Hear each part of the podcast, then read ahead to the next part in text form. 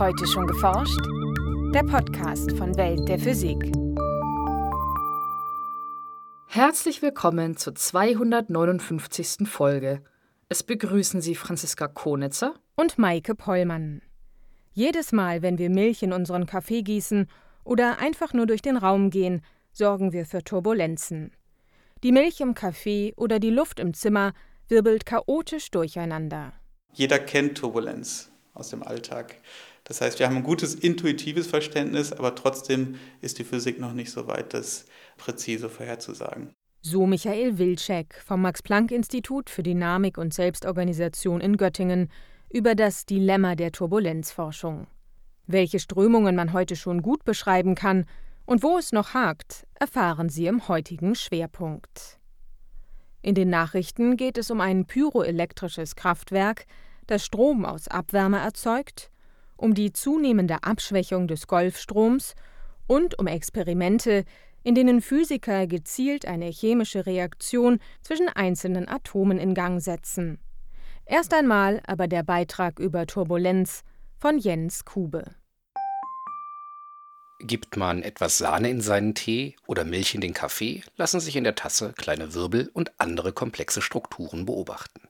Doch nicht nur dort, wie Michael Wilczek, Wissenschaftler am Max-Planck-Institut für Dynamik und Selbstorganisation in Göttingen, weiß. Ja, ich meine, Turbulenz ist im Grunde genommen überall, wenn wir aus dem Fenster herausschauen. Die Atmosphäre ist oftmals turbulent, äh, die Ozeane sind turbulent. In unserem Erdinneren spielt Turbulenz eine große Rolle. Der turbulente Dynamo, der das Erdmagnetfeld äh, erhält. Dann äh, viele Prozesse im Weltall, auch die Sonne sind beispielsweise turbulent. Entsprechend wichtig ist es für die Wissenschaftler, Turbulenz zu verstehen. Betrachtet man eine einfache Art von Strömungen, dann sieht man zunächst gar keine Turbulenz. Also man kann sich zum Beispiel mal einen Zylinder vorstellen, der wird angeströmt. Ja? Und äh, wenn die Anströmgeschwindigkeit ähm, sehr niedrig ist, dann schmiegen sich die Stromlinien um diesen Zylinder drumherum. Das nennt man eine, eine laminare Strömung. Die Stromlinien, also die Wege, auf denen fiktive Partikel in dieser Strömung mitgetrieben würden, sind hier fast parallel und nur leicht gekrümmt. Die Bewegung ist noch nicht turbulent. Wenn man jetzt die Strömungsgeschwindigkeit an den Zylinder erhöht, dann wird das Strömungsmuster mehr und mehr komplex. Es bilden sich Wirbel in der Nachlaufströmung und auch diese Wirbel werden im Laufe der Zeit ähm, immer komplizierter. Die Strömung wird turbulent. Zwar lässt sich die genaue Form der Wirbel aufgrund ihrer chaotischen Natur nicht exakt vorhersagen. Doch Physiker haben es schon vor über 100 Jahren geschafft, den Grad der Turbulenz einer Strömung zu beschreiben, mit Hilfe einer Kennzahl. Das ist die Reynolds-Zahl. Die Reynolds-Zahl ist halt eine typische Geschwindigkeit, mal eine typische Längenskala, beispielsweise von dem Objekt. Und das Ganze wird dann durch die kinematische Viskosität geteilt. In die Reynolds-Zahl gehen also drei Komponenten ein, die die Umströmung eines Objekts beschreiben. Vom Objekt selbst kommt die Größe, von der Strömung die Geschwindigkeit und vom Fluid, also dem strömenden Material, die Zähigkeit, die Viskosität. Je größer die Reynolds-Zahl ist, desto turbulenter ist die Strömung, wobei der Übergang zwischen laminarer und turbulenter Strömung von der konkreten Situation abhängt. Wenn man äh, die typische Reynolds-Zahl sich anschaut, ähm, hat man bei einer Stubenfliege ungefähr eine Reynolds-Zahl von 100 ähm, und bei einer Blutströmung äh, von 1000 und dann in der Atmosphäre geht es aber in den Bereich vieler Millionen hinein. Entsprechend starke Turbulenzen sieht man in Wolken- und Luftströmungen. Letztlich ist die hohe Reynolds-Zahl atmosphärischer Strömungen auch ein Grund dafür, dass Wettervorhersage über mehrere Tage so schwierig ist. Mit dem Computer versuchen Physiker, das Verhalten von Strömungen im Detail besser zu verstehen Dazu stellen sie die Strömung in viele kleine Gitterzellen dar und berechnen für jeden dieser Punkte verschiedene Größen, wie Druck oder Geschwindigkeit. Wenn ich die Reynolds-Zahl hochfahre, dann kriege ich immer feinere Strukturen in der Strömung. Das heißt, ich brauche immer mehr Gitterpunkte, um diese Strömung aufzulösen. Die dreidimensionalen Modelle enthalten schnell sehr viele freie Variablen, allein schon durch die Menge der Gitterpunkte. Berechnet werden die Strömungen mit den sogenannten Navier-Stokes-Gleichungen. Diese komplexen nichtlinearen Differentialgleichungen besagen, dass der Zustand der Strömung an einem Ort vom Zustand an jedem anderen Ort abhängt. Dadurch beinhalten die Berechnungen sehr viele wechselseitig voneinander abhängige Größen dann mal als Beispiel eine typische Simulation, die wir heutzutage laufen lassen, benötigt äh, etwa 24 Milliarden Freiheitsgrade. Sie können sich das vorstellen, als ob wir 24 Milliarden gekoppelte Differentialgleichungen lösen. Und äh, diese Anzahl nimmt weiter zu, wenn wir die Reynolds-Zahl erhöhen. Die Berechnung ist nur mit einem Supercomputer möglich, der dann auch schon mal Wochen oder Monate an einer Aufgabe rechnet. Allerdings sind auch hier Grenzen gesetzt, da die Berechnungen umso schwieriger werden, je turbulenter die Strömung ist. Also der, der Rechenaufwand steigt letztendlich ähm, mit Reynolds hoch 3 an. Ja? Da sehen Sie auch, dass äh, im Prinzip Supercomputer das Problem langfristig nicht lösen können. Um trotzdem zu nützlichen Ergebnissen zu kommen, muss der Rechenaufwand für realistische Probleme im durchführbaren Rahmen gehalten werden. Dazu optimieren die Forscher die Computermodelle für jede Fragestellung. Für einen Ingenieur spielt es ja im Wesentlichen eine Rolle, ein realistisches Problem, zum Beispiel die Umströmung von einer Autokarosserie, in kurzer Zeit, das heißt mit endlichen Ressourcen vorhersagen zu können. Ja, das funktioniert oftmals schon ganz gut. Doch mit demselben Programm lassen sich dann eben keine Wettervorhersagen oder Windkraftanlagen berechnen. Dafür werden dann andere Lösungswege notwendig. Was man zum Beispiel macht, äh, um Windparks zu simulieren, ist, ähm, dass man sozusagen die großen Skalen der Strömung simuliert und für die kleinen Modell annimmt. Denn es ist im Moment nicht möglich, voll aufgelöst eine komplette Windkraftanlage zu berechnen. Aber wenn es darum geht, großskalige Phänomene, zum Beispiel die Nachlaufströmung, richtig zu modellieren, dann sind auch solche vereinfachten Modelle ausreichend. Bei manchen Fragestellungen versagen die Modelle aber derzeit noch im Detail, etwa bei den turbulenten Strömungen in einer Atmosphäre. Um trotzdem wissenschaftlich belastbare Aussagen über solche Strömungen zu erhalten, gehen Forscher einen anderen Weg. So kann man zwar nicht genau berechnen, wann in einer bestimmten Strömung ein Wirbel auftaucht und wie er ganz genau aussieht. Auf der anderen Seite sind aber statistische Eigenschaften robust. Ja? Das heißt, wenn ich ähm, typische Strömungswiderstände vorhersagen möchte oder wenn ich sagen möchte, wie häufig treten eigentlich Schwankungen auf. Äh, das sind robuste Eigenschaften von so einer Strömung und deswegen ist es aus Sicht der Physik auch das Ziel, eine statistische Theorie von Turbulenz zu finden. Vereinfacht gesagt könnte eine solche Theorie etwa beschreiben, wie viele Wirbel bei einer bestimmten Strömung pro Zeit auftreten. Um diese Theorie zu finden, verfolgen Physiker parallel zwei verschiedene Ansätze.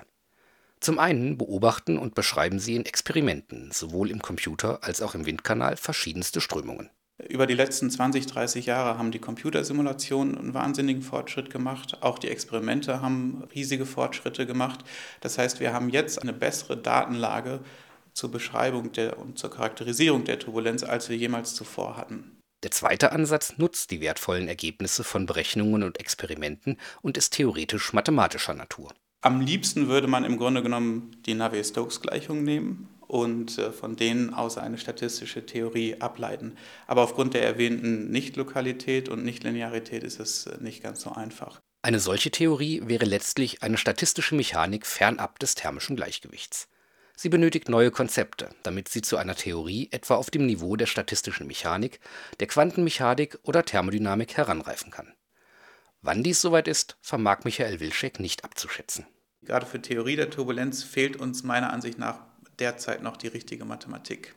Wenn Sie überlegen, warum die Quantenmechanik äh, vor fast 100 Jahren ihren Durchbruch gefunden hat, dann ist es zu einem guten Teil meiner Ansicht nach so, weil die Mathematik so weit war. Wir hatten Hilberträume, lineare Algebra und all diese Sachen, um das Phänomen richtig zu beschreiben.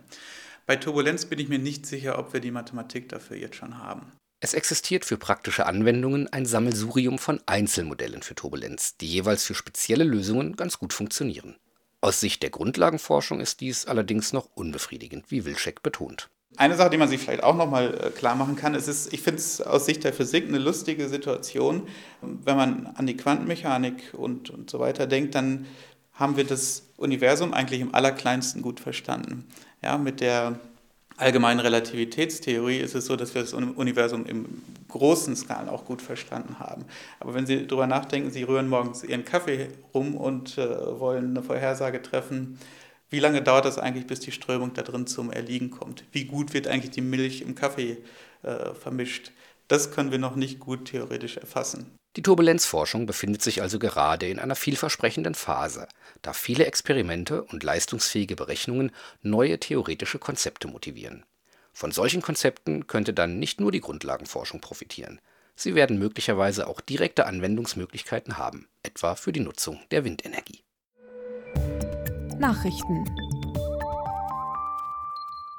Wenn Benzin in einem Motor verbrennt oder Strom durch Computerchips fließt, geht ein Großteil der eingesetzten Energie als Abwärme verloren.